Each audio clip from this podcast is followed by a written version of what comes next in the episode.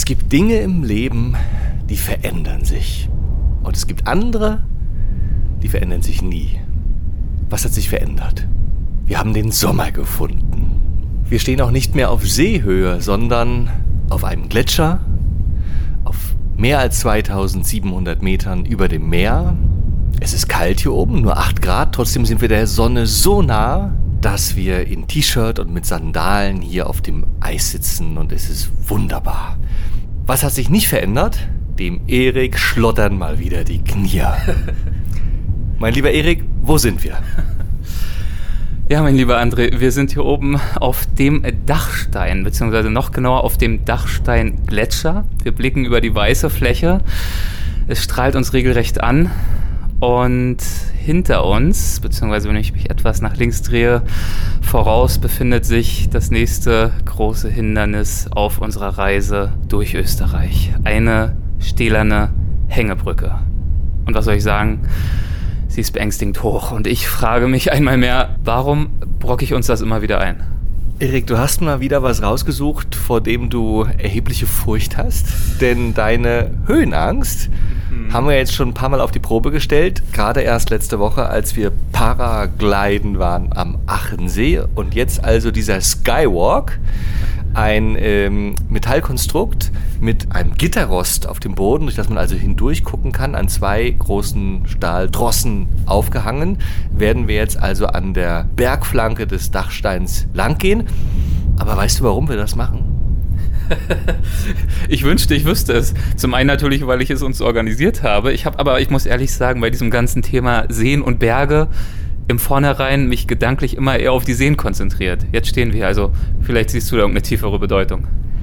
Weil, lieber Erik, wenn die Sinne geschärft sind, wenn der Körper in diesem Zustand der Wachsamkeit ist, wenn das Adrenalin durch die Adern pulsiert, dann bist du hier im Moment.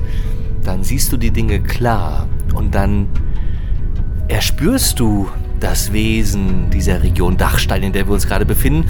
Und da gelingt es uns vielleicht einzutauchen, spannende Menschen kennenzulernen und ein bisschen unter die Oberfläche dessen zu schauen, was man normalerweise als Tourist hier vorfindet.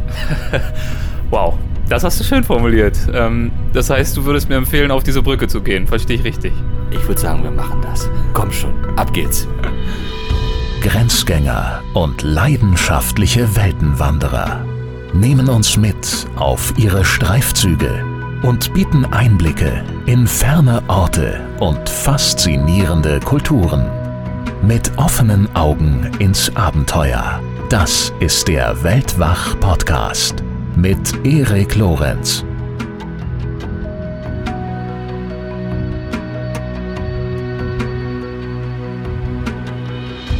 Herzlich willkommen zum dritten Teil meines sommerlichen Streifzuges mit André Schumacher durch Österreich. Dieses Mal verschlägt es uns in die Steiermark und es geht, ihr habt es ja schon gehört, los mit ihrem allerhöchsten Berg, dem Dachstein. Kleiner Schritt zurück an seinen Fuß zur Talstation der Gondel.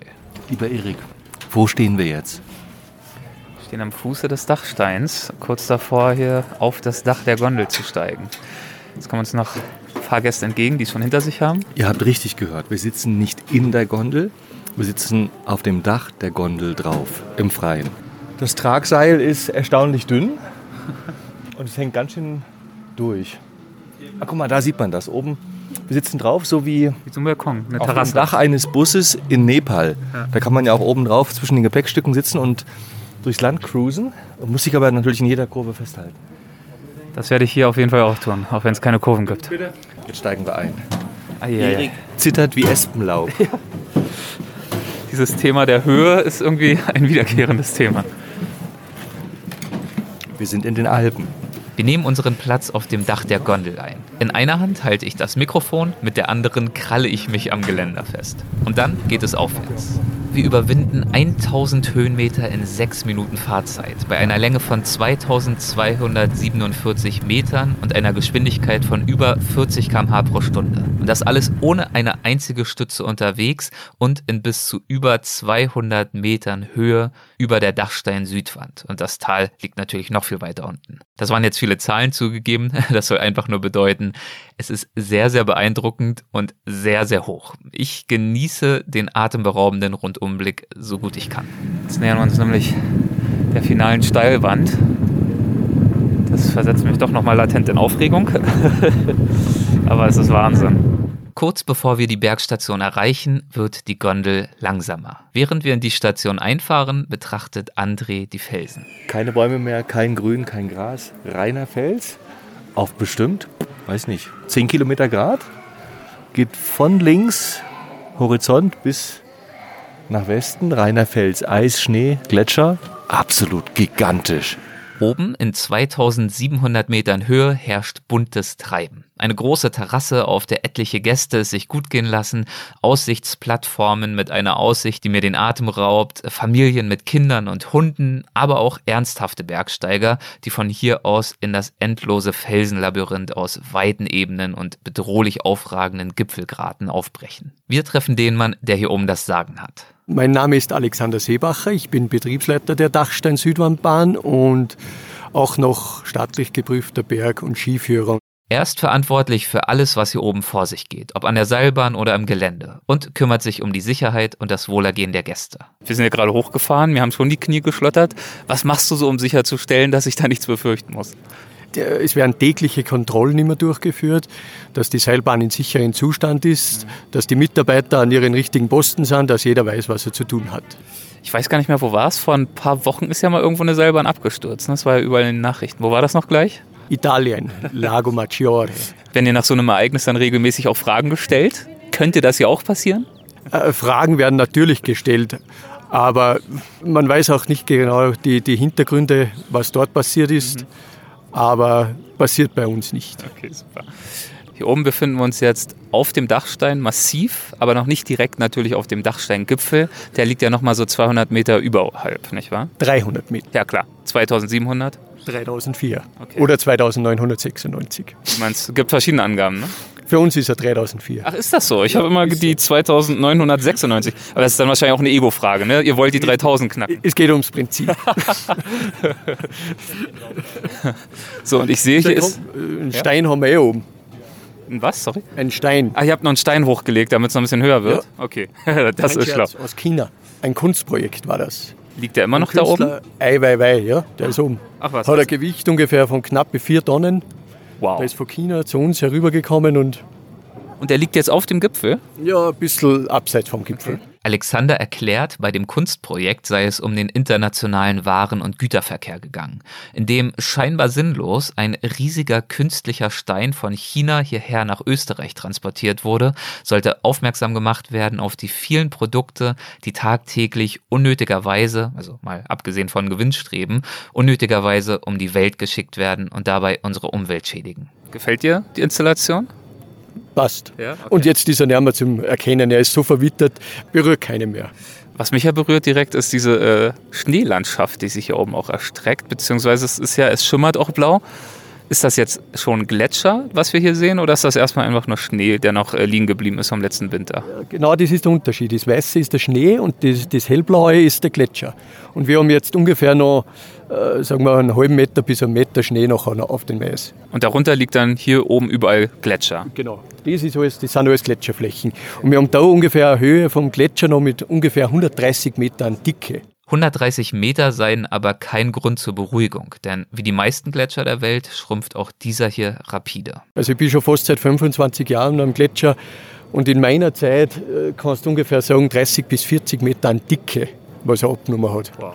Also jeden, äh, so eine Faustregel ist jedes Jahr so zwischen ein bis drei Meter an Dicke. An Länge brauche ich gar nicht reden, das ist natürlich unterschiedlich. Er merke, die Temperaturen verändern sich. Es werde immer wärmer hier oben und im Winter gebe es weniger Niederschläge. Was macht das mit dir, dass du über Jahrzehnte beobachtet hast, beobachten musstest, wie sehr der Gletscher geschrumpft ist?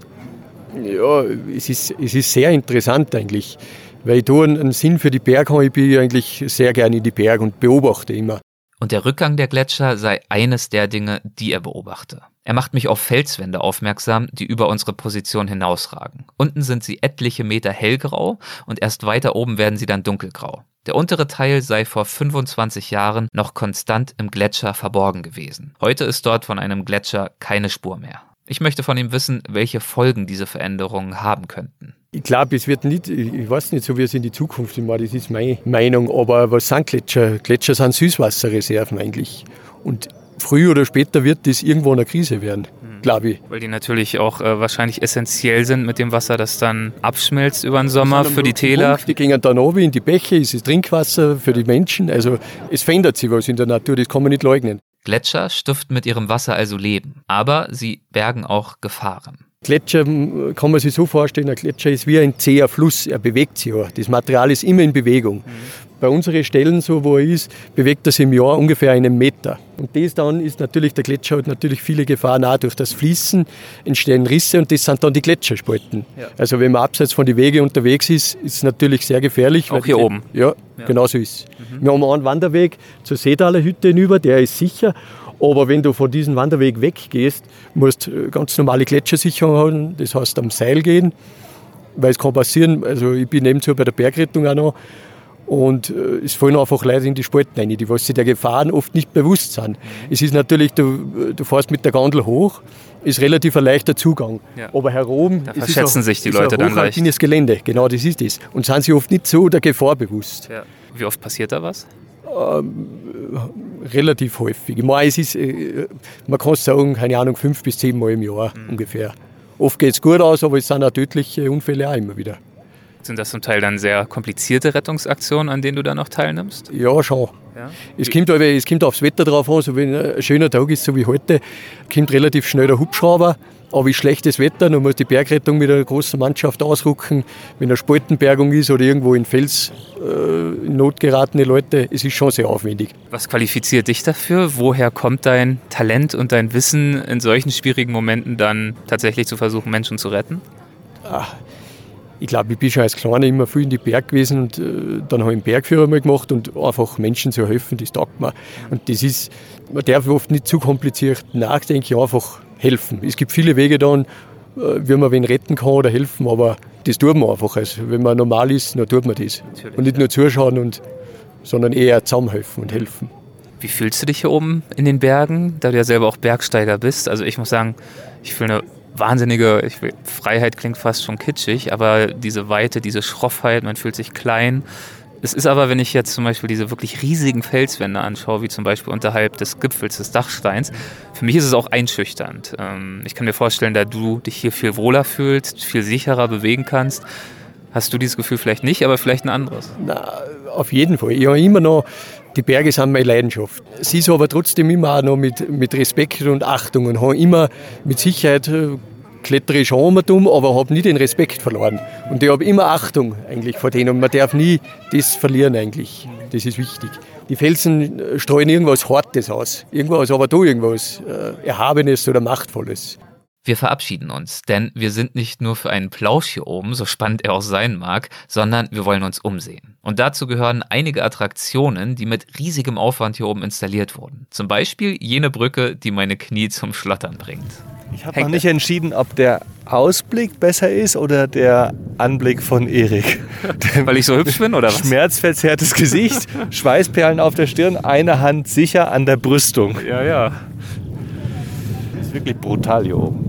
Also ich habe ja schon viele Berge gesehen, aber das ist wirklich spektakulär. Hier ist eine Brücke, die also im freien Fall in 1000 Meter Höhe hier an der Wand lang führt. Auf der laufen wir natürlich. So auf dickem Maschendraht. Auf Maschendraht, äh, genau, also mit einem Drahtseil als Brüstung. Es schwingt auch ordentlich im Wind. Es schwingt ein bisschen. Ja, und unten ist auch kein fester Fußboden, sondern so Gittergeflecht. Also man kann auch durchgucken. Warte, ich hüpf mal. Aber nein!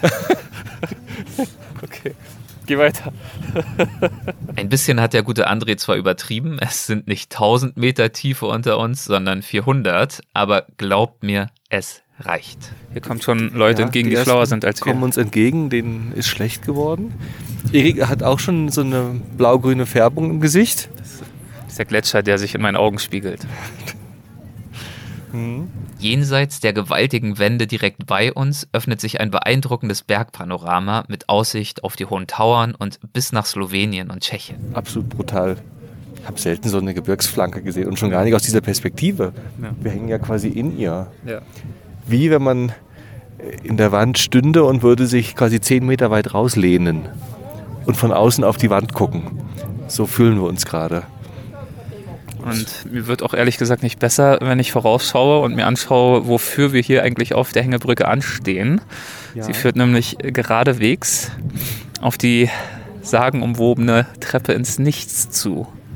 Ja, aus dieser Hängebrücke heraus erwächst nochmal eine freischwebende Glastreppe, die nochmal vielleicht so, ich weiß nicht, acht Meter rausragt, Glasfußboden hat, Glaswände. Wirklich mitten in der Wand schwebt der und Wand auch schwebt. wirklich so 20 Meter von ihr entfernt. Also ja.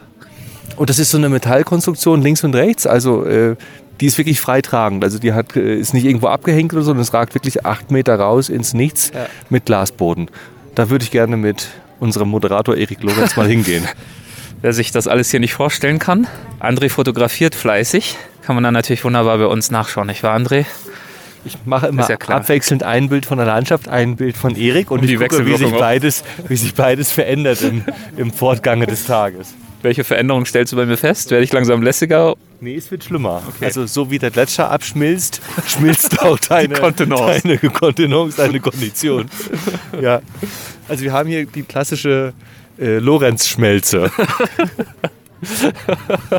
das Schöne ist ja, das ist eben ein Audio-Podcast und die Leute werden nie sehen, wie deine Gesichtsfarbe wirklich ist. Ja, du machst ja das eine oder andere Foto, ne? Also du kannst dir voll auf harter Macker machen. Ja, Keiner wird es je überprüfen können. Ich schneide das dann zusammen. Schneidest es zusammen, genau. Und auch meine Fotos werden ja zensiert. Ja. Profifotograf, der er ist, beobachtet André natürlich nicht nur, wie es mir ergeht, sondern lässt sein geschultes Auge auch unentwegt über die Bergkulisse kreisen. Neben uns fliegen Schneetauben. Wie heißen die? Schneemöwen? Schneevögel, wie heißen das die? Sind Krähen. Es sind, es sind Krähen. André lässt die Fantasie spielen. Es können nur Schneetauben sein. Irgendwas mit Schnee auf jeden wie Fall. Wie wir ja alle wissen als, als, als Autoren und Geschichtenerzähler, es geht nicht um wahr oder falsch, es geht darum, dass die das eine schöne Geschichte erzählt. Ja. Wäre es nicht schön gewesen, würde hier eine Schneetaube langfliegen. Aber ich glaube wirklich, dass es hier im Winter Schneehühner gibt. Die sind nämlich weiß, damit sie im Schnee nicht auffallen und nicht gejagt werden können. Das ergibt Sinn. Umso überraschender, dass du meintest, dieser schwarze Vogel sei vielleicht eines. Das ist das Sommerfell. Ja, okay. Fell, ne? Ja, ja. Das Sommerfell. Hätte ich mir mal wieder eine Biologin mitgenommen. Ja. Da wäre das nicht passiert. Würde hier vieles anders laufen. Aber mach das ruhig, da fühlst du dich in Sicherheit. Die gibt dir wahrscheinlich nicht so viel Paroli. Ja, mehr als genug. Die Lydia, wir reden übrigens über Lydia Möcklinghoff. Äh, ich krieg überall nur Feuer. Ich muss mich mal nach anderen Freunden umsehen. Kann auch noch einen Gang zulegen, wenn du möchtest. Dann stehen wir endlich vor der Treppe ins Nichts. 14 schmale Stufen, die hinab auf ein Glaspodest in schwindelerregender Höhe führen. So. Bist du bereit? Nein. Dann mal los. Schritt für Schritt steigen wir die Stufen hinab, die wiederum aus Drahtmetall sind, mit freiem Blick in die Tiefe und die letzte Plattform, die ist wie schon gesagt aus Glas. André marschiert freihändig voran, als sei er auf einem Spaziergang unterwegs. Ich halte mich lieber am Geländer fest. Wow, schau mal, wo wir sind. Nach ein paar Minuten des Umschauens und Fotografierens steigen wir wieder die Treppen hinauf und biegen nach ein paar Metern vom Metallsteg, der in der Felswand hängt, in die Wand hinein ab. Eben bin ich noch auf der Treppe ins Nichts, ins Schwitzen gekommen. Jetzt sind wir plötzlich im Inneren des Berges, in einem Tunnel aus purem Eis. Zu unseren Füßen ist es eisig, wir müssen aufpassen, dass wir nicht ausrutschen. Ja. Und der ganze Tunnel komplett aus schierem Eis. Massiv Eis. Wir sind drinnen, ne? im Gletscher. Ja. Ich muss doch erstmal die Sonnenbrille absetzen. Es ist nämlich dunkel. Ja. Und ähm, Socken habe ich mir noch schnell angezogen, weil ich war draußen tatsächlich äh, barfuß in Sandaletten und es ist wirklich, es ist unter 0 Grad hier drin. Man merkt, du weißt, wie man äh, sich beschut, wenn man in die Berge aufbricht. Respekt ja, dafür. Wandersandalen. Mit Vibramsohle und Grip. Und man muss eben dir zugute halten, immerhin normalerweise ohne Socken in den Sandalen. Ja, das ist ja, ja.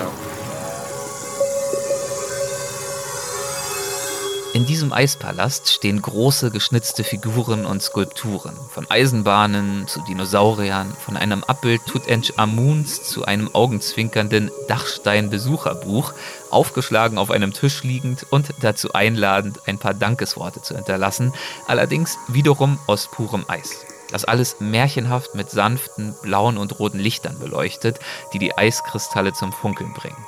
Sie alle wurden von einem einzigen Eiskünstler geschaffen, der sie instand hält, denn durch die vielen Besucher schmelzen sie trotz der niedrigen Temperaturen langsam ab. Da muss er dann gelegentlich nachschärfen. Und er ersetzt sie zudem alle paar Jahre durch neue Motive.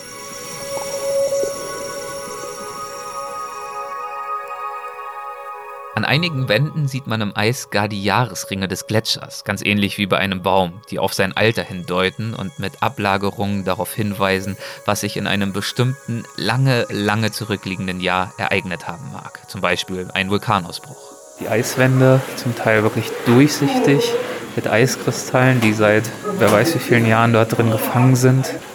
Nach diesen bezaubernden Blicken in eisige Sternennebel kehren wir schließlich zurück zur Gondel und ins Tal, wo wir ganz in der Nähe in der Ortschaft Schladming untergekommen sind. Hier treffen wir uns zu einem kühlen Bier auf der Dachterrasse unseres Hotels mit einem Schladminger Urgestein, er wurde hier geboren, der wie wenige die hiesige Bergwelt erwandert, beschrieben und fotografisch festgehalten hat und sie dementsprechend wie seine eigene Westentasche kennt. Ja dann würde ich mal sagen, zum Wohl. Ja, hört sich doch gut an. Prost. Prost. Zum Wohl. Prost. Prost, Servus.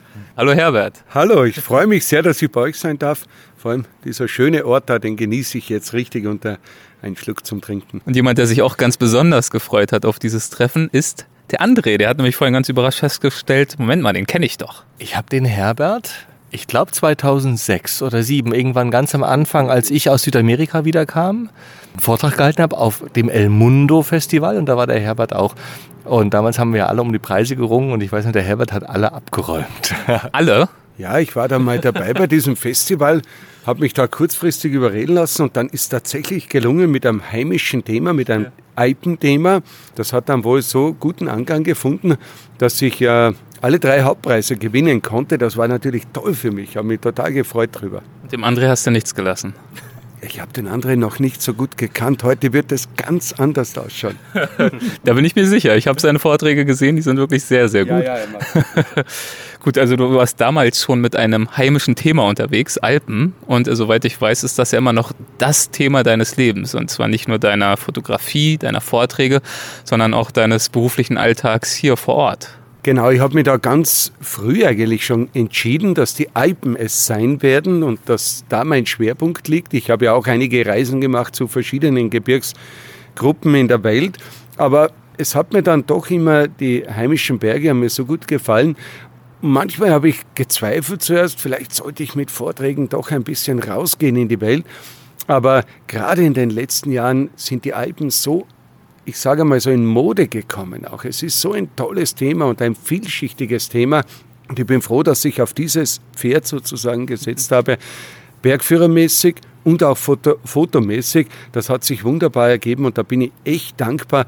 Und die Alpen sind ein absoluter Hit.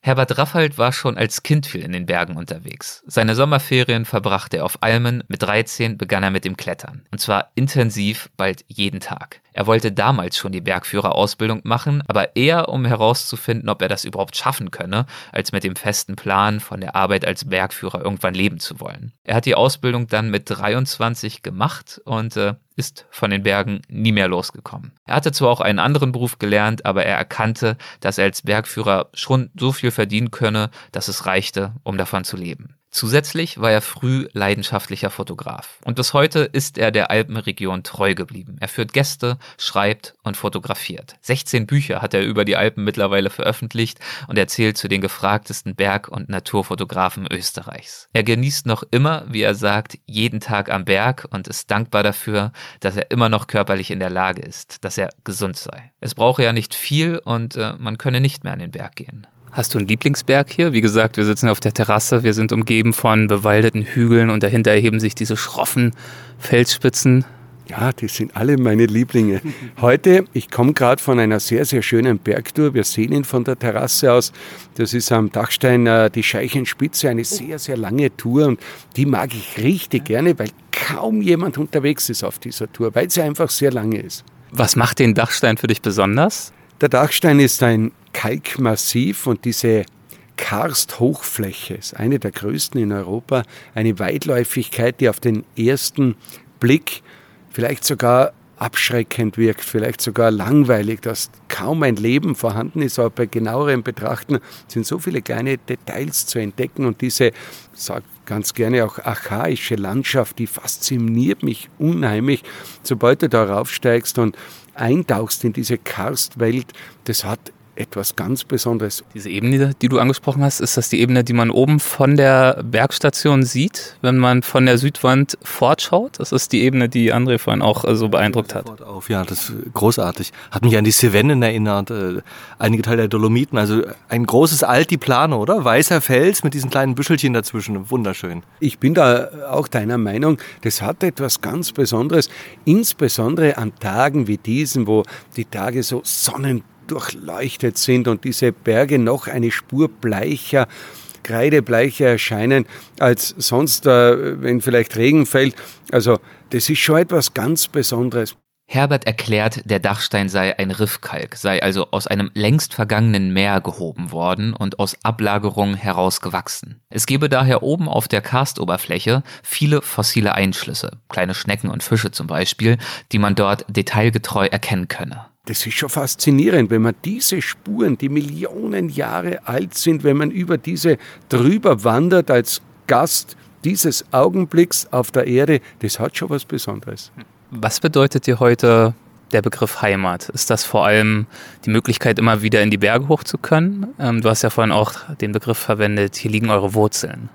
Ja, Heimat geht für mich schon sehr tief und ich habe mir viele Gedanken gemacht und ich habe auch einmal ein Buch gemacht, über die Eimen, über das Eimenwesen in Österreich oder in der Steiermark. Ich bin ja als Kind auf der Eim aufgewachsen und ich kann mich so gut erinnern, dass der Geruch des Feuers, die haben ja offene Feuerstelle früher gehabt, mitten in der Hütte, und das wurde in der Früh eben angezündet und das war eine Aufgabe auch von mir. Und da wurde die Tätigkeit gemacht, Käse gemacht, Milchfarbe, wie auch immer. Und dann ist das Feuer wieder ausgegangen und da ist so ein Geruch immer übrig geblieben in der Hütte.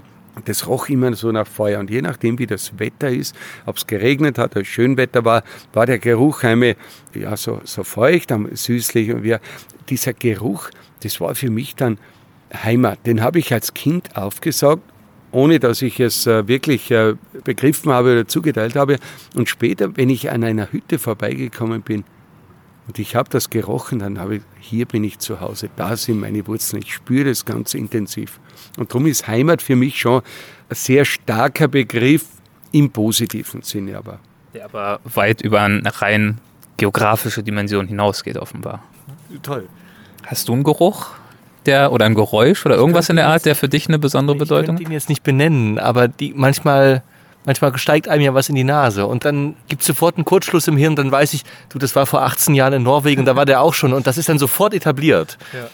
Und mit Musik habe ich das auch manchmal. Bestimmte Bei Musik Musikstücke, ich ja.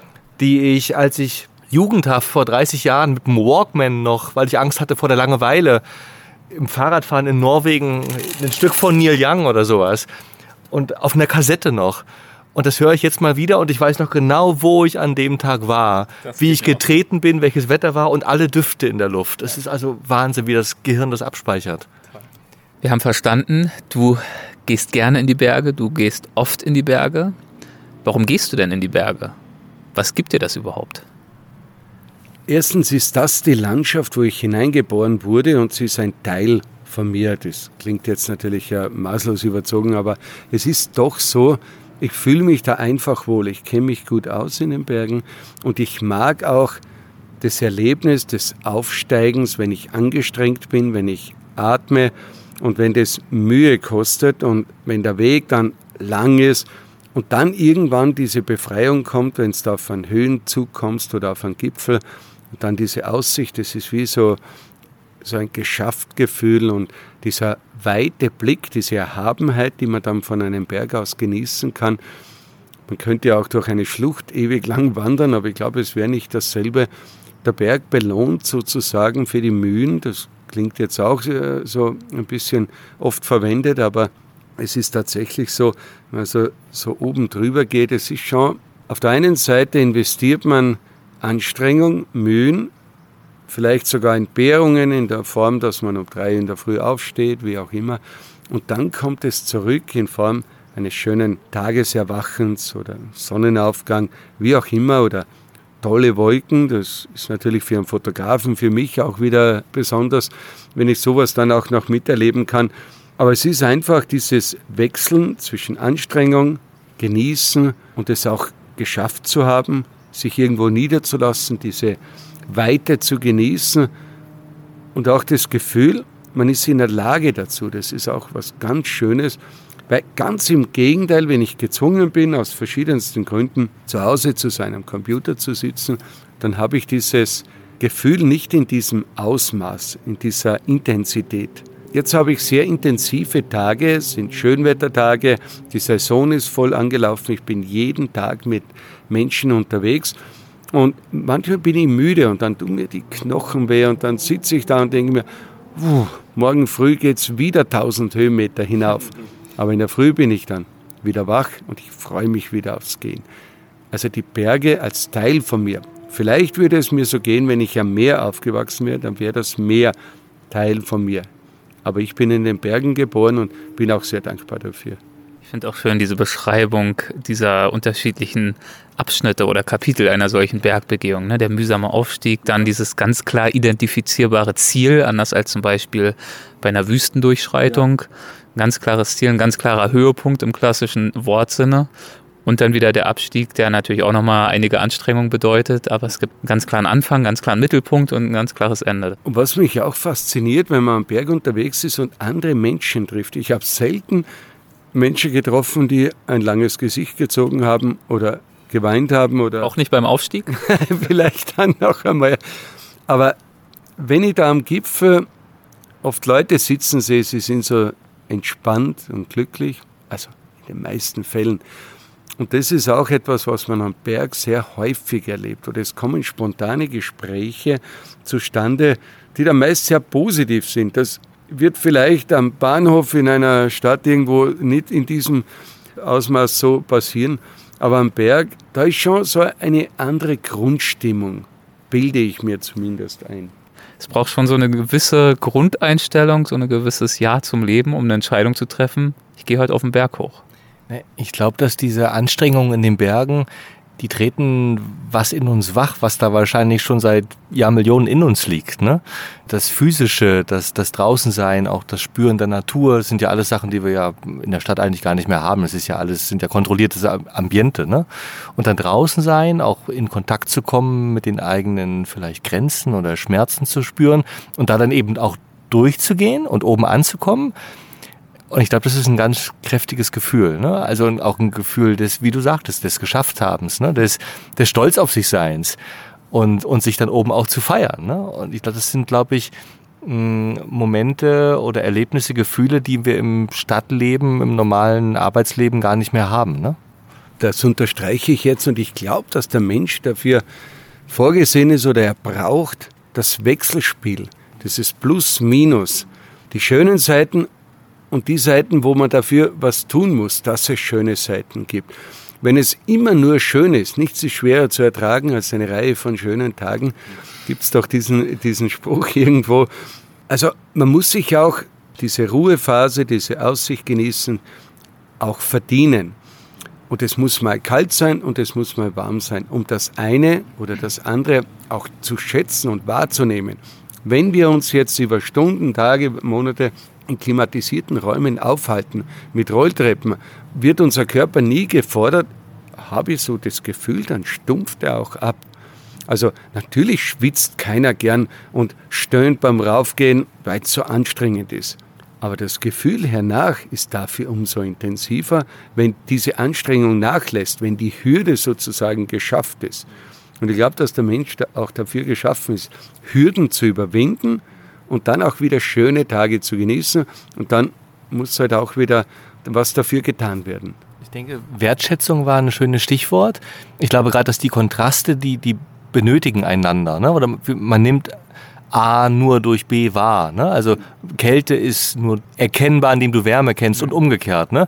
Und übertragen gesagt, der Germknödel schmeckt natürlich erst dann richtig gut, wenn du vorher 1000 Meter hochgelaufen bist. Ne? Genau, genau so sehe ich das auch.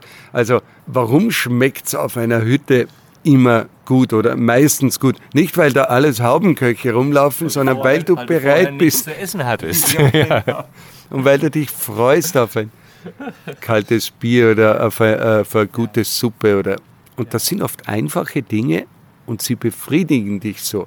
Das ist jetzt so ein Aha-Moment für mich. Ich, ich war immer der Meinung, also ich war immer überrascht, wie lecker es auf diesen ganzen Hütten schmeckt. Wo kommen diese ganzen Top-Köche her? Ja, jetzt weiß ich warum. Das, dass wir eigentlich die Köche sind. Ja, aber, aber wir, die wir viel rumgekommen sind, ich glaube, wir kennen das Gefühl, dass wenn du wochenlang in Zelten geschlafen hast und dich nicht geduscht hast und geschwitzt hast und es ist eklig und es ist lästig und dann kommst du an einem Haus vorbei, wo eine Dusche steht. Es ist die beste Dusche deines Lebens. Und es bedarf des Kontrastes. Ja. Du wirst es spüren. Herbert stimmt André energisch zu und betont, das Leben sei nicht immer gemütlich und müsse es auch nicht immer sein. Und das gelte auch für eine Bergwanderung. Er habe auch Morgende, an denen er sich müde fühle und er mit einem schweren Seufzer auf einen weiteren Tag in den Bergen schaue und denke, das wird anstrengend, ich habe gar keine Lust. Wenn es dann noch zu regnen anfängt und der Weg rutschig wird und die Verhältnisse so sind, dass man schwitzt, wenn man zu viel Kleidung trägt und nass wird, wenn es zu wenig ist, ja, es passe eben einfach nicht alles immer genau. Aber am Ende des Tages, wenn man es dann geschafft habe, dann passe es schlussendlich eben doch. Und ich finde, das ist äh, auch ganz wichtig aufzubrechen, auch wenn vieles dagegen spricht, wenn es ungemütlich ist. Also auch hier aus der Komfortzone heraus sich überwinden und das einmal probieren. Eine Nacht im Freien, natürlich schläft man in einem Bett, das man gewohnt ist, mit Kissen und alles besser. Aber so, ein, so eine Nacht in einem Zelt, wo man vielleicht äh, den Holzstock, den man nicht vorher weggeräumt hat, oder den Stein noch spürt die halbe Nacht und man will nicht mehr aufstehen und man wird dreimal munter. Aber dieses Erlebnis ist so nachhaltig, diese Nachhaltigkeit, die heute ein Begriff, der so oft verwendet wird, aber den darf man durchaus auch bei Bergerlebnissen oder auch Reiseerlebnissen nennen. Das ist ein ganz wichtiger Punkt, finde ich. Dieses Hürden überwinden ist ja auch was sehr Persönliches, was sehr Individuelles. Jeder, jede von uns nimmt bestimmte Hürden anders wahr. Ich hatte meine Hürde heute schon auf dem Dachstein, als ich, als es darum ging, über diese Hängebrücke zu gehen. Wie ist es denn, wenn du mit deinen Gästen unterwegs bist? Was versuchst du ihnen zu vermitteln als Bergführer? Geht es da vor allem oder fast ausschließlich um Technik? Geht es darum, sicher auf den Berg hochzukommen, ohne irgendwie abzustürzen oder Steinschlag zu erleiden? Oder geht es zum Teil tatsächlich auch darum, dass du versuchst, auch diese ja fast schon Philosophie, die du dem Berg entgegenbringst, weiterzugeben? Mir ist es immer wichtig, wenn ich mit Leuten unterwegs bin, so war es auch heute, die größte Belohnung ist, wenn am Ende des Tages ein Lächeln aufs Gesicht gezaubert wurde. Und da darf durchaus also eine persönliche Grenzerfahrung dabei sein. Ich höre oft, wenn ich eine Tour aus, ah, das schaffe ich nicht und äh, ich traue mich da nicht drüber. Und dann bin ich aber einer, der da schon ein bisschen hartnäckig ist und sagt, versuch es ruhig und versuch es noch einmal. Schau, jetzt hast du es hier schon geschafft. Und wenn man an eine Wand herangeht, dann schaut sie von der Weiten aus unüberwindbar, steil abschüssig. Und wenn man sich nähert und umso näher man kommt, umso mehr gliedert sich so eine Wand auf und siehe da, da gibt es doch Möglichkeiten durchzusteigen, Möglichkeiten, die man schaffen kann. Und dieses Heranführen an eine Herausforderung und dann auch, dass man es überwindet, diese Angst, die man zuvor gehabt hat und dass man es doch geschafft hat. Das ist ja auch, egal wie schwierig das ist und egal wie stark die Herausforderung ist, das ist auch eine sehr schöne Belohnung für jeden Einzelnen. Ob es jetzt darum geht, eine Brücke, eine Hängebrücke zu überwinden oder eine steile Wand hinaufzuklettern, das ist ja dann unabhängig. Aber das Gefühl für jeden Einzelnen, über seine Grenzen etwas drüber gegangen zu sein und es geschafft zu haben, das ist, also da bin ich oft wirklich hartnäckig, also versuch's, probier's. Dann ist es oft ein sehr schönes Gefühl, nicht immer nur das zu machen, was man ohnehin kann. Und beim Bergsteigen geht es halt sehr leicht. Da geht man halt sehr schnell einmal aus dem Gewohnten heraus. Wenn man Waldspaziergänge gewohnt ist, dann ist ein Gang über einen felsigen Grat schon eine ganz andere Liga.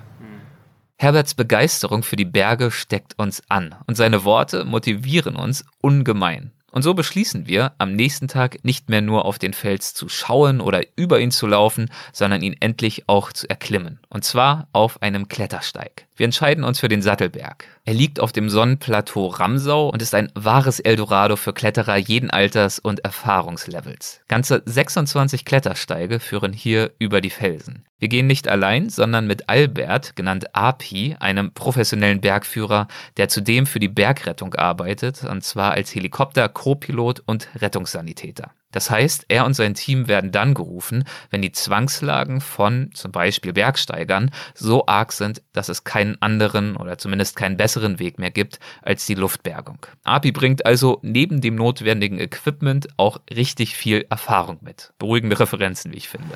API, wir stehen hier mitten am Hang, unter uns ein Teil mit einer Straße, hinter uns die Berge. Was machen wir hier?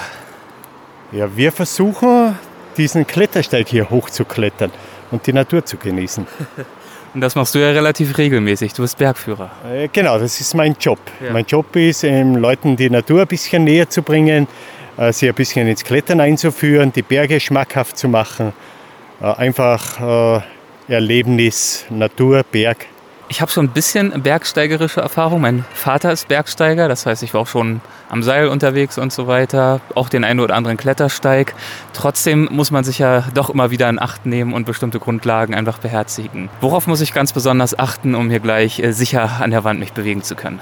Äh, ich glaube, wichtig ist, dass die richtige Ausrüstung vorhanden ist, mhm. dass man einen Klettersteigset hat, Bandfalldämpfer, äh, Helm, dass man einfach vor diesen alpinen Gefahren gerüstet ist und vor allem natürlich, dass man auch den Gefahren der Natur Bescheid weiß, Wetter, Gewitter ja.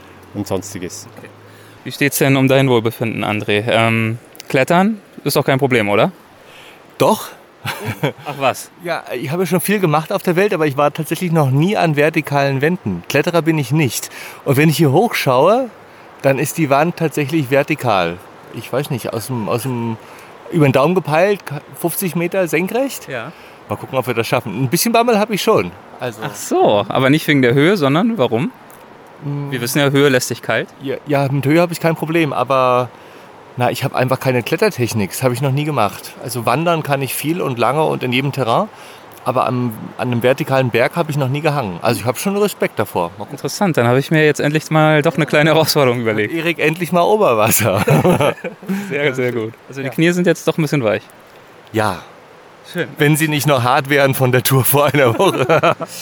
ja. Man muss dazu sagen, wir, aus dem Rohfahngebirge, unser schöner Wandertag, wir haben richtig Muskelkater. Ja. Die Waden tun immer noch weh, wir können kaum laufen. Wenn wir morgens aus dem Bett aufsteigen, kommen wir kaum zum Frühstück. es wird schon reichen. Genug des Haderns, es ist Zeit, die Ausrüstung anzulegen. Helm sitzt. Helm sitzt. So, jetzt der Gurt. Nachdem wir nun bereit sind, wandern wir weiter den steilen Geröllhang hinauf, der sich über dem Tal erhebt bis zum Fuße der eigentlichen Felswand. Api gibt uns letzte Hinweise. Jetzt ist es nicht mehr für einen Podcast, sondern überhaupt, das ist jetzt ja. eine Sicherheitseinweisung. Ja. Ihr habt ja da die zwei Klettersteig-Karabiner. Ja. Das heißt, ihr sollten immer beide Karabiner am Seil mitlaufen. Ja. Bitte die Karabiner nicht hinten nachschleifen, sondern nehmt es mit einer Hand hier am Seil entlang. Seht ihr es? Ja, mhm. so. Bis zum nächsten Sicherungsbolzen und dann mit der oberen Hand einen nach den anderen wieder umhängen. So dass einer immer hängt. Genau, so ist richtig und so weiter und so fort. Karabiner, Rastschlingen, Falldämpfer. API erklärt alles, was wir wissen müssen, um sicher hinauf und wieder hinunterzukommen. Gut, dann könnt ihr klettern. Äh, Api, warte kurz. Ich habe meine einzige Sorge ist, wenn ich runterfalle und mit dem Helm doof zu liegen komme, reißt dir mein Ohr ab. ist das wichtig hier? Das, ja. Guck mal, das ist hier so. Das passiert. Ist, ist okay? Ja, Nicht, okay. dass mein Ohr abreißt. Na, na, Gut. Da reißt dir der Kopf ab. Okay. Aber das ist, das ist das Nervenflattern, mach dir keine Sorgen. ja. Da kommen irgendwo so, halt so, komische gut. Anfragen. Gell? Ja. Es gibt manche anatomische Sonderheiten, die kann der Helm ja, nicht ausgleichen. Ja. Das typische Mecklenburger Ohr. Nachdem Andres Sorge um sein Ohr besänftigt ist, kann es nun also losgehen. Wir klinken unsere Karabiner in das Sicherungsdrahtseil ein und beginnen den Aufstieg. Wir steigen weiter aus dem Tal auf, gewinnen dank Metallstiften und Griffen, mit denen der Steig neben den Sicherungsdrahtseilen ausgestattet ist, schnell an Höhe. Auf einem Felsabsatz nach der zweiten Wand warte ich auf André.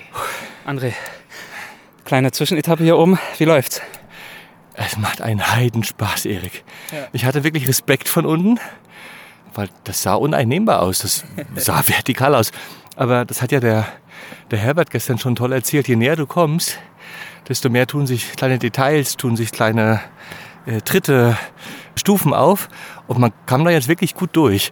Die Hera- Technisch ist es keine Schwierigkeit bisher. Technisch ist gar keine Schwierigkeit. Wir sind ja auch super gesichert. Jetzt haben wir auch gelernt, wie man sich einhakt, wie man die, die Haken wechselt mit jeder Seillänge.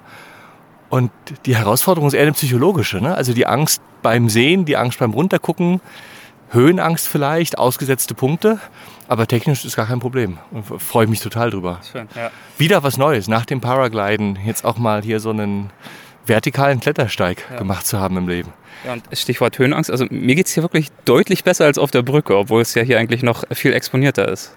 Kurios vielleicht, die, vielleicht das Gefühl eingehakt zu sein, ne? zu wissen, nicht fallen zu können. Eine gewisse Kontrolle. War ja gestern anders, da hätten wir 600 Meter abschmieren können. Gott sei Dank. Na gut, gehen wir mal weiter.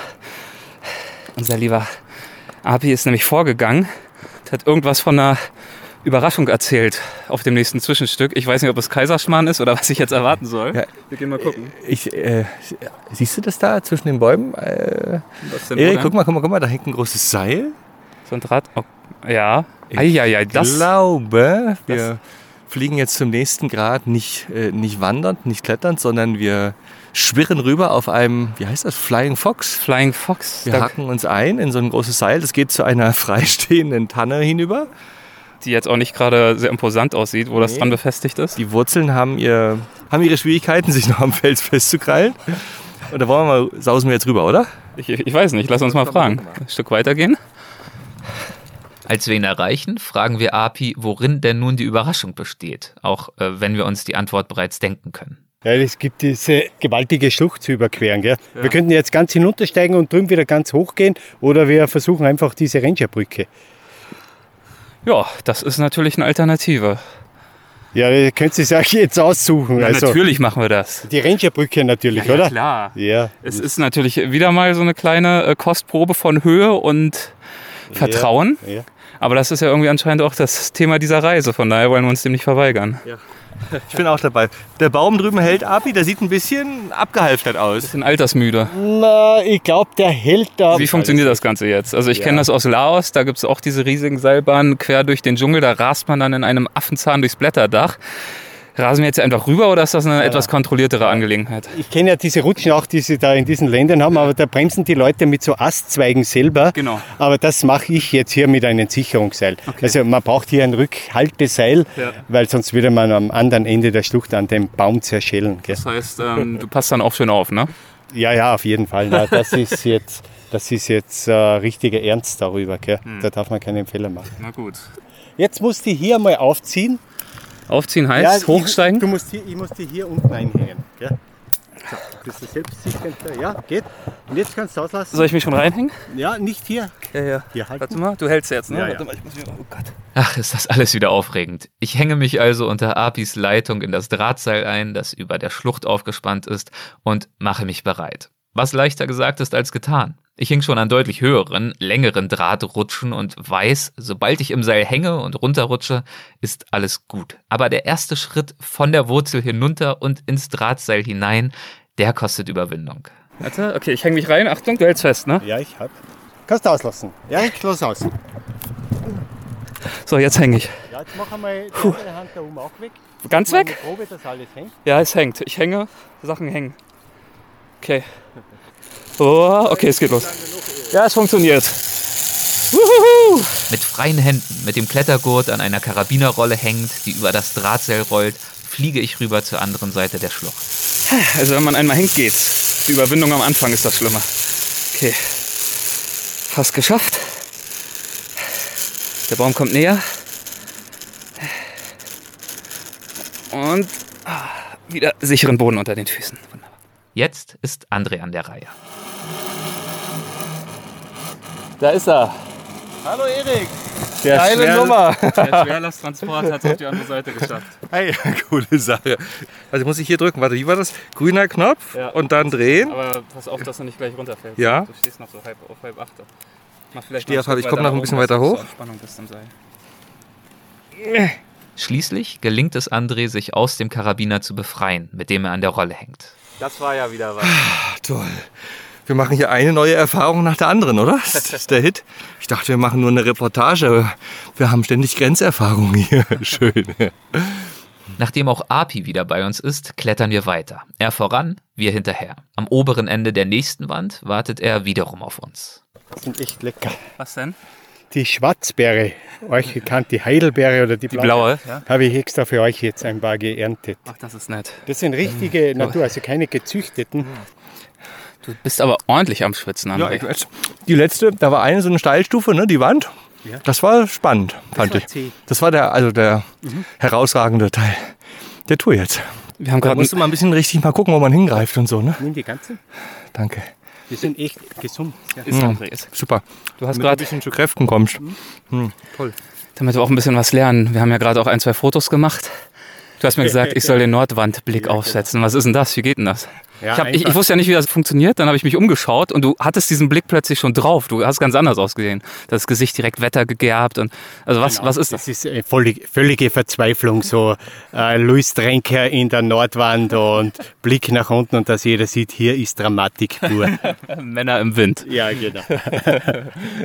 Hat André den Blick auch? Guck mal, probier mal. Nordwand? Nee, wie macht ich? Ja, genau. Sieht eher ahnungslos aus, ehrlich gesagt. Ein verwirrter Mann im Gebirge. Wo sind die Blaubeerenblicke?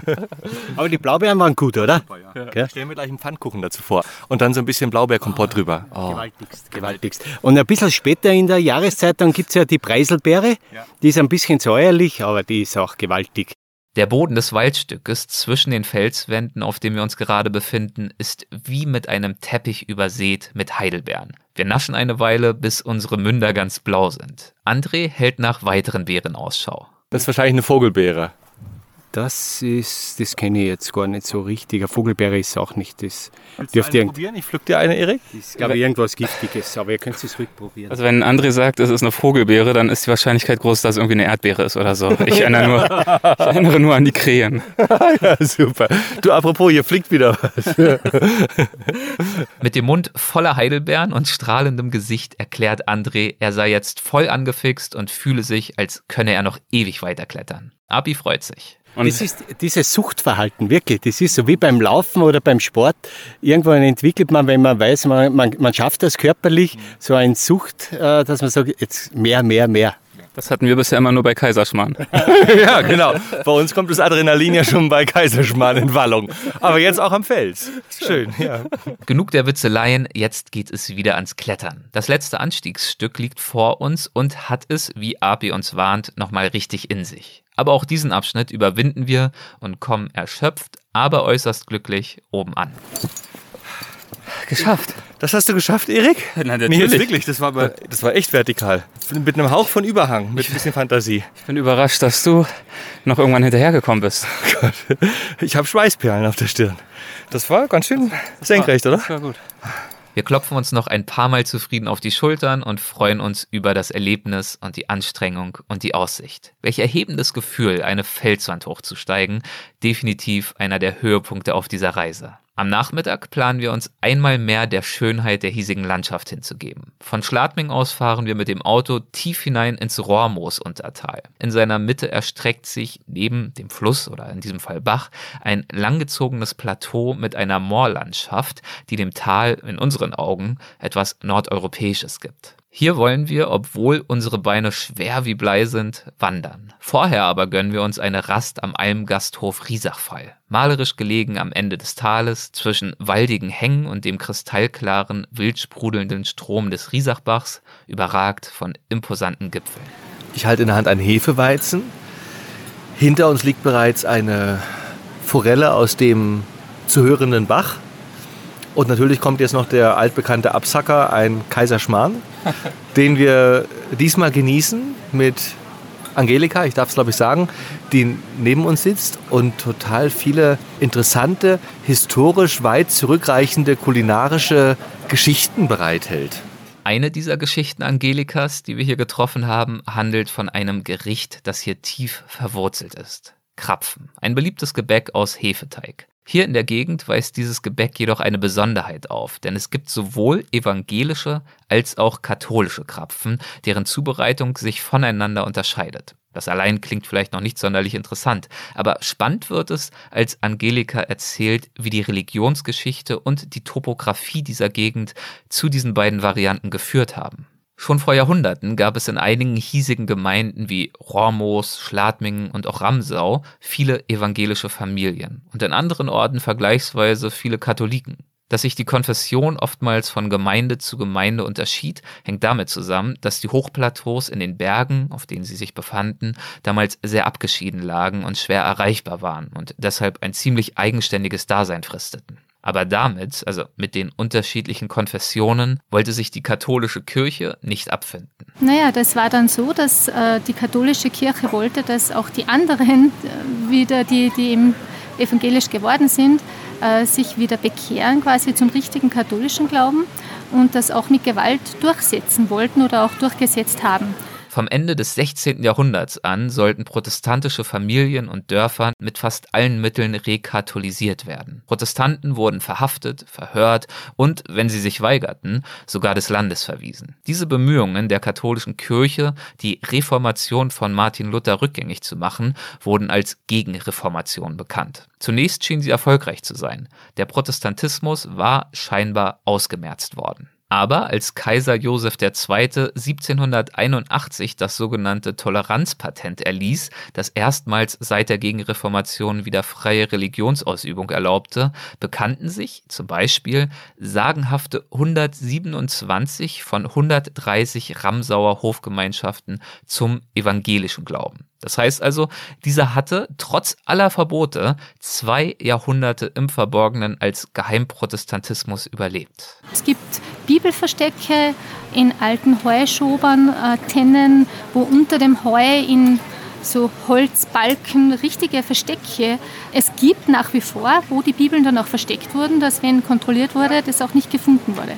Und ähm, damit man überhaupt in den Besitz dieser Bibeln gekommen ist, wurden diese oftmals geschmuggelt über die Berge. Also es gibt dort sogenannte Bibelschmuggelwege, Pfade, wo man über ja, eigentlich doch massive äh, Berggipfel diese Bibeln geschmuggelt hat. Also in unserem Fall ist das das Dachsteinmassiv und da gibt es diese Pfade, die da in sehr unwegsamem Gelände verlaufen und wo die Bibeln hergeschmuggelt wurden. Also sowas kennt man ja aus Tibet und so, aber dass es sowas hier in Österreich auch gab, ist ja. hochinteressant. Ja, na, es, das war wirklich eigentlich eine, eine schlimme Zeit. Also es, ja. da gab es viel Leid und Familien wurden auseinandergerissen. Und wie hat sich all das ausgewirkt auf diese lokale Kulinarik und die verschiedenen Variationen, die sich dann ergeben haben? Eine Sache, die heute bei uns auch im Volksmund noch gebräuchlich ist, sind die katholischen und die evangelischen Krapfen. Also das wird bei uns oft auch noch so einfach so dahingesagt und man denkt sich gar nichts dabei. Aber das hat einfach diesen Hintergrund, dass viele Familien katholisch waren und andere waren evangelisch. Die Ramsau beispielsweise, wo es eine hohe Konzentration von Evangelischen gab, liegt und lag auf einem vergleichsweise sonnigen Hochplateau an der Südseite des Dachsteins, auf dem viel Weizen wuchs. Deshalb wurde der Krapfen hier aus Weizen gemacht. Oft wurde er eher süß gegessen. Und in anderen Gegenden, also im Tal herunten, wo es eher nicht schattig, aber nicht so sonnig wie auf diesem Sonnenplateau in der Ramsau ist, ist der Rocken gewachsen und da wurden eher aus diesem Rockenmehl dann die rockenen Krapfen gemacht und das sind eben dann quasi die katholischen Krapfen, weil der Großteil der Familien dort katholisch war. Und so ist es im Volksmund heute noch gebräuchlich, aber jeder ob katholisch oder evangelisch, darf natürlich beide Krapfen genießen. Also kein Thema. Ja. Da bin ich beruhigt, denn ich bin weder Protestant noch Katholik und äh, habe trotzdem Krapfen bestellt, in diesem Fall evangelischer. Und die kommen gerade jetzt und äh, schmecken köstlich. Wir verabschieden uns von Angelika und der Alm und beginnen mit unserer Wanderung auf dem Alpinsteig durch die Höll. Das klingt wenig einladend, aber höllisch geht es hier, wie man uns versichert hat, nicht zu. In der Steiermark gibt es viele solcher Höllen, in Anführungszeichen, und damit wurden Abgründe unterhalb von Almen bezeichnet, die man nur schwer absichern konnte und die eine Absturzgefahr für das Weidevieh darstellten. Also ist vermutlich durchaus Vorsicht geboten, aber ein christlich-teuflisches Fegefeuer müssen wir wohl nicht befürchten. Wir treffen Gottfried, einen Wanderführer, mit dem wir uns hier verabredet haben. Nicht, weil der Weg sonderlich schwierig zu finden wäre, das ist er nicht, sondern weil wir etwas mehr über die Natur- und Pflanzenwelt erfahren möchten. Er ist ein großer Fan unserer heutigen Wanderung. Das ist wirklich sogar für mich jedes Mal wieder, obwohl dass ich da hunderte Male schon gegangen bin, eine Attraktion. Und noch immer entdeckt er jedes Mal was Neues, weil Jede Jahreszeit was Neues mit sich bringt. Jedes Jahr sich die Natur verändert. Also wenn man mit offenen Augen geht, entdeckt man immer was Neues. Gottfried ist als Vierjähriger mit seinen Eltern hierher gezogen und hat sein ganzes Leben keinen Gedanken daran verschwendet, fortzuziehen. Auf die Frage nach dem Warum antwortet er mit den vielen Möglichkeiten, draußen in der Natur aktiv unterwegs zu sein. Also Skifahren ist ein großes Thema bei uns, aber es ist ein grüner Sommer. Es gibt grüne Wälder, man kann Schwammerl suchen gehen, Pilze. Pilze. Ja. Und äh, es gibt also wirklich viele Möglichkeiten. Man kann klettern, wandern, Radl fahren. Wir folgen dem Riesachbach in den Wald hinein und nach wenigen Minuten geht es nicht nur Strom, sondern auch steil hangaufwärts. Hier sind uns gerade einige Wanderer entgegengekommen mit riesigen Rucksäcken. Was haben die vor? Das sind Wanderer, die von Hütte zu Hütte wandern. Die werden wahrscheinlich heute zur Brenndaler Hütte gehen, dort übernachten und dann über die Klafferkessel oder zur anderen Seite hinüber zur Breitlandhütte. Also das kann man zwei Tage, drei Tage, sieben Tage, auch länger. Wäre das was für dich, André? So eine schöne Hüttenwanderung eine Woche lang? Ja, total. Musst aber ordentlich was schleppen. Hätten wir ein bisschen mehr Zeit hier, das würden wir sofort machen, Erik. Kommen wir nächstes Jahr wieder. Ja, gerne, ne? Ja, wärst du dabei? Ja, sofort. So, der, die nächste Wasserfallstufe, das sieht schon sehr imposant aus, oder? Ja, es, äh, ja, Reicht ja manchmal auch als Antwort. ja. Nach diesem Anfall norddeutscher Redewut steigen wir weiter aufwärts. In eine Welt, in der sich immer wieder malerische Perspektiven auf das Wasser und die Felsen öffnen. Mal schwebt der Pfad hoch oben über dem Bach, ergänzt durch Metallstege, Leitern und eine 50 Meter lange stählerne Hängebrücke. Dann verläuft er wieder ganz nahe an seinen Ufern, der Boden benetzt von seiner Gischt, die Bäume und Felsen bedeckt mit Moosen und Farnen. Im Lauf des Riesachbachs stapeln sich an einigen Stellen mächtige Bäume, zu bizarren Skulpturen zusammengeschoben und den Bach aus seinem Bett drängt. Von den Hängen schießen zusätzliche Wasserströme über Felsplatten hinab. Felsstufe um Felsstufe geht es aufwärts. An einer Stelle donnert das Wasser über zwei Stufen 140 Meter ins Untertal. Die höchsten Wasserfälle der Steiermark. Wow, also die Wasserfälle hier, die haben es schon wirklich in sich. Einer brachialen Wucht schießt das Wasser hier enge Felsspalten hinunter. Als wir das obere Ende der Schlucht erreichen, spreche ich eine Wanderin fortgeschrittenen Alters an, die mir schon vorhin aufgefallen war. Wie hat es Ihnen denn gefallen in der Schlucht? Ja, ich bin das zweite Mal marschiert, die Schlucht, und immer wieder wunderschön, ja. Sind Sie zu Besuch hier für einen Urlaub? Genau, Urlaub, ja. Was gefällt Ihnen an dieser Gegend so gut? Die Abwechslung, die Berge, die Luft, das Wasser, alles herrlich. Richtig Urlaub. Ich muss sagen, Ihr Mann und Sie, Sie sind mir schon in der Schlucht aufgefallen. Okay, warum das? Sie sind ja wahrscheinlich jetzt nicht erst ein, zwei Jahre verheiratet, ohne Ihnen zu nahe zu treten. Was schätzen Sie, wie lange? 20, 30? 45. Wow. 45 45 Jahre. Heuer, ja. Genau. Warum sie mir aufgefallen sind, ähm, wie gesagt, man, ich dachte mir schon, dass sie jetzt nicht erst seit einem Jahr zusammen sind. Mhm. Und sie sind durch diese Schlucht gegangen, Händchen haltend, lachend, Witze machend. Das war richtig schön, das hat mir richtig das Herz erwärmt, zu sehen, wie viel Spaß sie nicht nur in der Schlucht haben, sondern vor allem auch miteinander. Noch immer, ja. Ja, genau. schön. Nicht immer so, aber meistens ja. Schön. Dann machen Sie mal so weiter. Dankeschön. Danke. Ich verabschiede mich und halte mich ran, um zu André und Gottfried aufzuschließen. Erik, wow. Siehst du das? Nach anderthalb Stunden Aufstieg hier. Bist aber auch wieder am Keuchen, André. Was ist Ja, da los? es war schon auch anstrengend. Es ging die ganze Zeit immer am Wasser entlang, auch Wasserfälle kreuzend. Wir sind über Drahtseilbrücken gegangen, über in den Fels reingeschraubte Stiegen bis nach oben.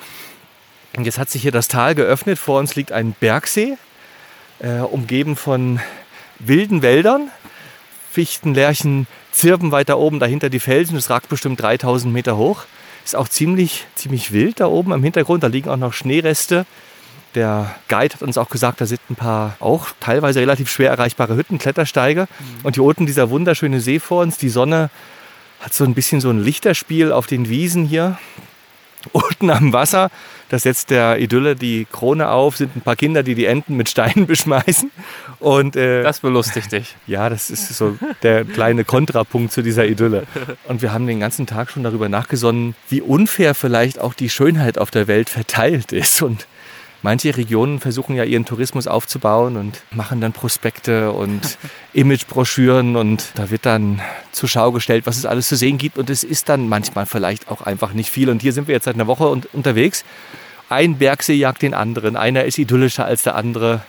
Die Wälder sind intakt, die Luft ist sauber, das Wasser ist klar. Es ist einfach wunderschön, Erik. Boah, und jetzt würde ich sagen, gehen wir mal runter ans Wasser und legen uns einen Augenblick ins Gras. Die Idylle hier hält für eine Stunde an. Wir rasten auf einer Wiese, dort, wo der See sich in den Bach ergießt, bevor dieser dann ein paar hundert Meter weiter in die Tiefe stürzt.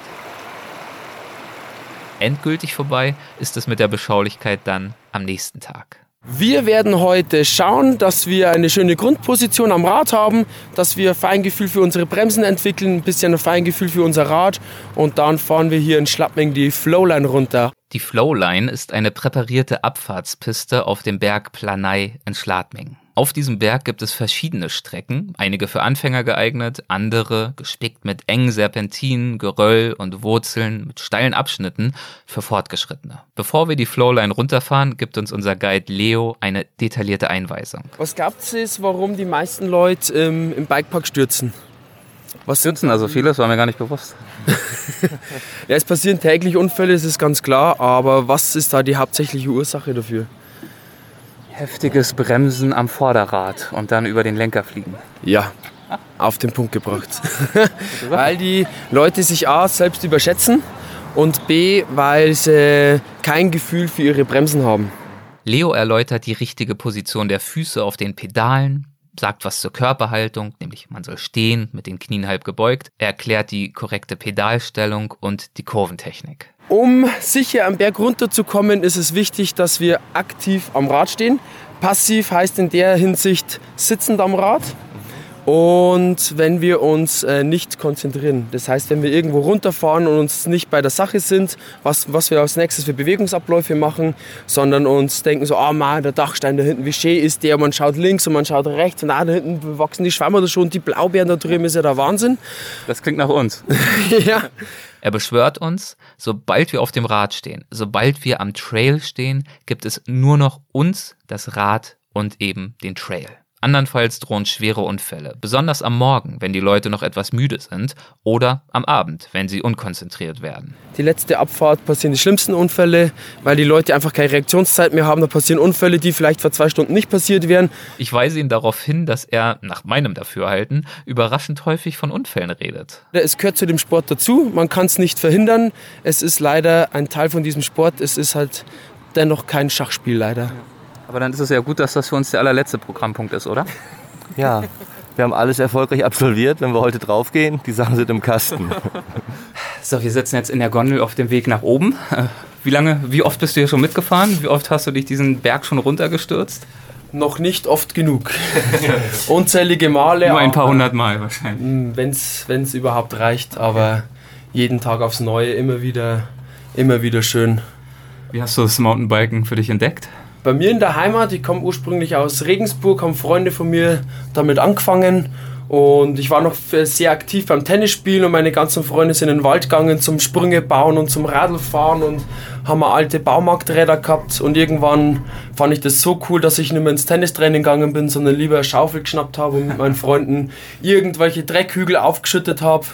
André, du siehst äh, beeindruckend aus, das muss ich ehrlich zugeben. Ich sehe beeindruckend aus. Ja, deine Montur. So Mad Max ein bisschen, oder? Ja, so eine Mischung aus Mad Max und Robocop. Ja, ja, wir haben hier so schwarze äh, Dresses, äh, verstärkt an allen Gelenken, ne? Knie, Ellbogen, das sind so... Äh, Rücken. Kevlar, oder? Kevlar-Platten drin? So fühlt sich auf jeden Fall an, ja. Und ähm, ja, wir sind so ein bisschen so ähm, kybernetische Organismen geworden. Terminator, Terminator 2021. Genau. Mal gucken, ob uns das hilft, hier runterzukommen. Also zumindest hier von, von, von der Gondel aus, ja. die Strecken, die wir sehen, die sehen ein bisschen angsteinflößend aus. Glücklicherweise handelt es sich dabei nicht um unsere Strecke, sondern um die technisch extrem anspruchsvolle Weltmeisterstrecke. Wir würden sie wahrscheinlich selbst langsam fahrend nicht gesund herunterkommen. Leo hingegen fährt sie oft und gern. Ist dir schon mal was äh, passiert? Bisher noch nichts. Ich würde gerne auf Holz klopfen. Ähm, bisher noch nichts Gröberes, außer Prellungen, offene Wunden, Schnittwunden. Aber Knochenbrüche. Da, ja, da bin ich bisher noch gut verschont geblieben. Also wie gesagt, wenn man fällt, fällt man halt immer Ellenbogen, Handgelenke oder Schulterpartien. Oftmals ist halt auch die Hüfte, wo man drauf fällt. Dann ist halt einfach mal die ganze Seite offen, vom Knöchel bis zum Handgelenk hoch und man weiß am Abend nicht, wie man schlafen soll. Aber bisher noch nie wirklich was, wo ich wochenlang außer Gefecht war. Fühlst ja. du dich sicher? Wie fühlst du dich? Ich wollte dich gerade fragen, Erik. Also auf jeden Fall gut eingezwängt in diese Jacke, so ein bisschen bikermäßig. Ich ja. bin mir nur bewusst, dass dieser coole Look wahrscheinlich nicht, dem wird nicht entsprochen werden durch die Coolness, die ich gleich auf dem Bike zur Schau stelle, aber wir werden mal sehen. Also ich habe festgestellt, dass beim, beim Zusammenschnüren unserer Ausrüstung haben die Spanngurte kaum über den Bauch gepasst, wegen dem, wegen dem ganzen äh, österreichischen Essen, was wir hier ver, ja. verdrückt haben. Ja. Vielleicht hilft uns das auch, wenn wir stürzen, dann ist das so eine weiche, so eine weiche Schicht, die uns auffängt. Als würde man sich in eine Couch reinsetzen. Ja, genau. Kurz bevor wir an der Bergstation ankommen und aus der Gondel steigen, beschwört uns Leo ein letztes Mal aufmerksam zu sein und auch zu bleiben und uns gänzlich auf das Bike und unser Körpergefühl zu fokussieren. Wie würdest du dein Körpergefühl beurteilen?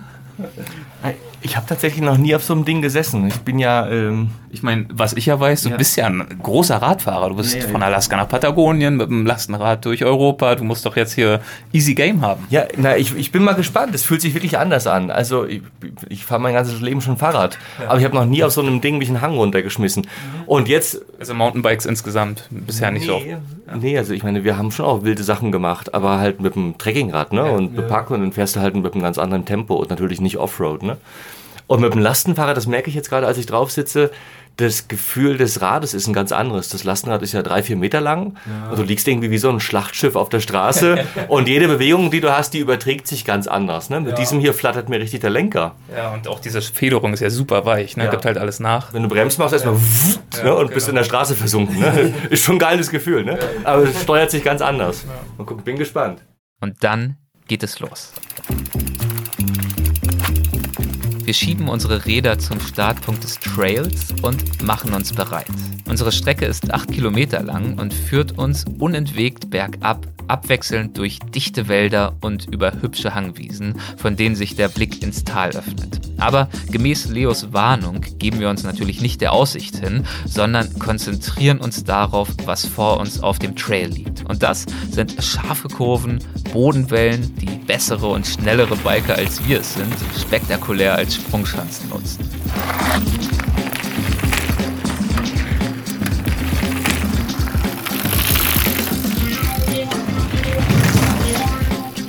Nach einer Weile machen wir eine kurze Pause.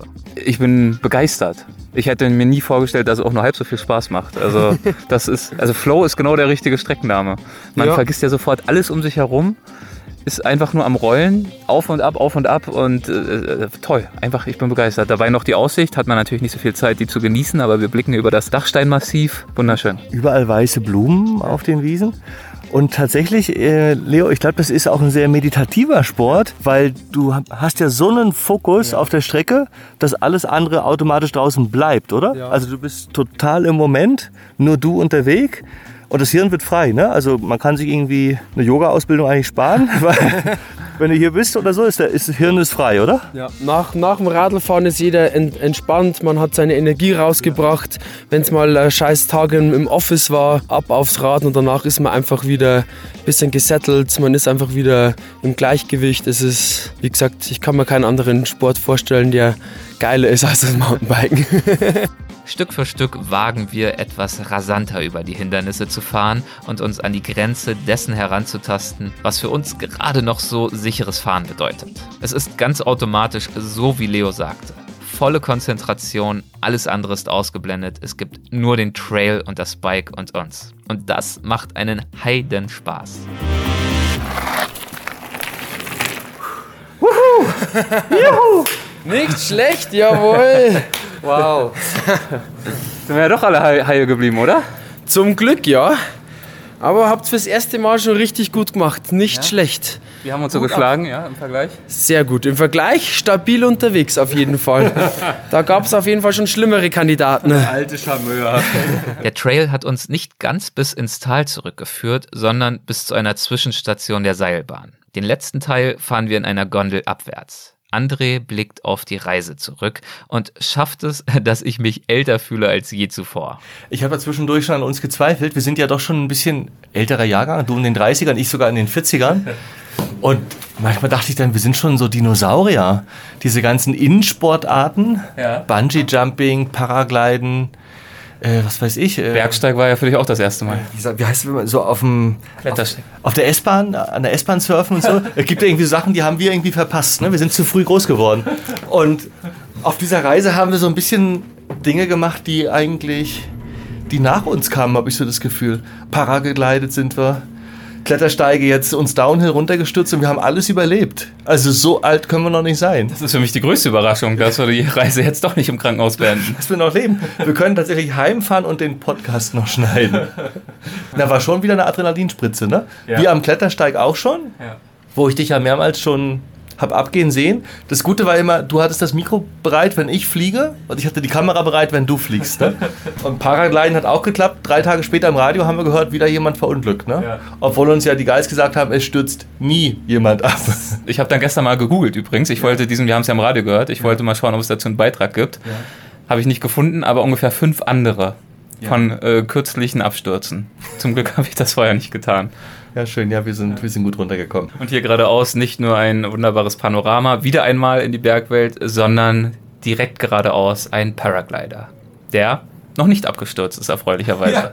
Zu dem wir jetzt ja eine starke emotionale Bindung haben, ne? weil der liegt schon wieder so genüsslich in der Luft. Ja. Der rote Schirm vor grauem Dachstein. Er ist wirklich grau, das muss ich diesmal zugeben. Der Dachstein, nicht türkis. Ja, prallgrauer Dachstein. Und das sieht wirklich schick aus. Jetzt geht's runter ein letztes Mal nach Schladming und dann erwartet uns auch schon der Zug zurück in die Heimat. Mal gucken, ob wir den pünktlich kriegen. Mit welchen Gefühlen blickst du der Abreise entgegen und auf die Reise zurück? Jetzt, wo wir sitzen ein letztes Mal in Wallung gekommen sind und sich alles so langsam beruhigt? Also hin und her gerissen tatsächlich. Also die Berge haben mich jetzt gezogen. Ich glaube, ich würde schon gerne noch hier bleiben und ein bisschen wandern gehen. Ja. So all die fernen Hütten und Bergseen, die wir ja quasi gesehen haben für später, die würde ich gerne all, alle machen. Auf der anderen Seite bin ich total durchgenudelt von einer Woche Hyperactivity. Und ich brauch, muss mich mal ausschlafen und irgendwo in Ruhe mal eine Minute hinsetzen und alles durch den Kopf gehen lassen, was wir überhaupt alles erlebt haben. Aber ich muss wirklich sagen, ich hätte nicht erwartet, dass mir das Mountainbiken so viel Spaß macht. Ich war natürlich schon in, auf irgendwelchen Rädern in irgendwelchen Wäldern unterwegs, aber so eine präparierte Strecke, einfach nur schnurstracks bergab, Wahnsinn. Ja, aber sei ehrlich, Erik, das haben wir eigentlich ja bei allem gedacht, ne? Wir haben uns den Klettersteig von unten angeguckt und gedacht, da kriegen wir uns doch keine zehn Pferde hoch. und es war von allen Dingen, glaube ich, das Geilste, äh, für mich. Ja, okay. Und beim Paragliden, du hast mir irgendwie fünf Stunden im Ohr gelegen, was du für Feucht hast Na und ja. wir schmieren ab. Ja, komm. Und oh, ich musste dich ja irgendwie tagelang bearbeiten, dass wir es überhaupt machen. Und nachher hat es irgendwie Spaß gemacht, oder? Und jetzt wieder beim Downhill, ne? Als ich hier unsere kybernetischen Kevlar-Klamotten gesehen habe, dachte ich mir, oh scheiße, es geht dem Tod entgegen, oder? Die Überlebenswahrscheinlichkeit ist nicht sehr hoch. Ja, warum ziehen die uns so an? Doch nur, weil wir abschmieren, oder? Und, und es war, wirk- war wirklich eine super Erfahrung. Also das war ein Urlaub, wie ich den noch nie gemacht habe. Ja. Weil ich mache immer Urlaube, die dauern also mindestens ein Jahr. Und da geht es irgendwie um das Durchwegen von Landschaften und das langsame Fortbewegen und das hinein in irgendwie so... Kann man hier ja auch machen mit den ganzen Berghütten. Aber diesmal war es so baff, baff, baff. ne? Es war eine ganz andere Form und auch total schön. Und jetzt sind wir im Tal, in der Talstation angekommen, das heißt aussteigen und direkt zum Zug. Hier in der Gondel geht unsere Reise durch Österreich also zu Ende. Wir verlassen Schladming in dem Bewusstsein, natürlich nur eine winzige Kostprobe dieses Landes erhalten zu haben. Schon allein Salzburg, ja, die Kulturmetropole, das Musik-Eldorado, die Heimat Mozarts, von Wien gar nicht erst zu sprechen und mal ganz abgesehen von weiteren Naturparadiesen. Und auch am Aachensee und in Schladming-Dachstein gibt es noch mehr als genug zu erkunden. Vielleicht ja irgendwann eine Hüttenwanderung, an der André ja vorhin Interesse bekundet hatte. Ich habe mir das jedenfalls gemerkt, sein Kommentar macht er nicht ungestraft. Mal schauen, was sich in Zukunft so einrichten lässt. Für dieses Mal war es das allerdings. Impressionen zu alledem gibt es wie immer bei uns auf Instagram und auch auf unserer Website weltwach.de. Ich danke euch fürs Zuhören, sage Tschüss und bis zum nächsten Mal.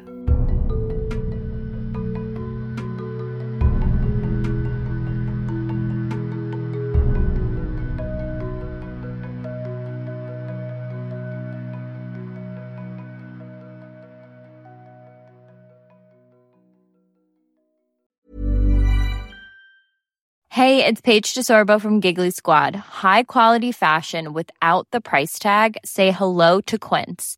I'm snagging high-end essentials like cozy cashmere sweaters, sleek leather jackets, fine jewelry, and so much more. With Quince being 50 to 80% less than similar brands.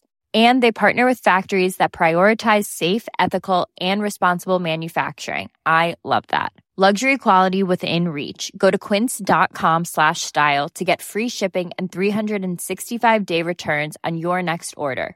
Quince.com slash style. Hold up. What was that? Boring. No flavor. That was as bad as those leftovers you ate all week. Kiki Palmer here, and it's time to say hello to something fresh and guilt-free. Hello Fresh. Jazz up dinner with pecan-crusted chicken or garlic butter shrimp scampi. Now that's music to my mouth. Hello Fresh. Let's get this dinner party started. Discover all the delicious possibilities at hellofresh.com.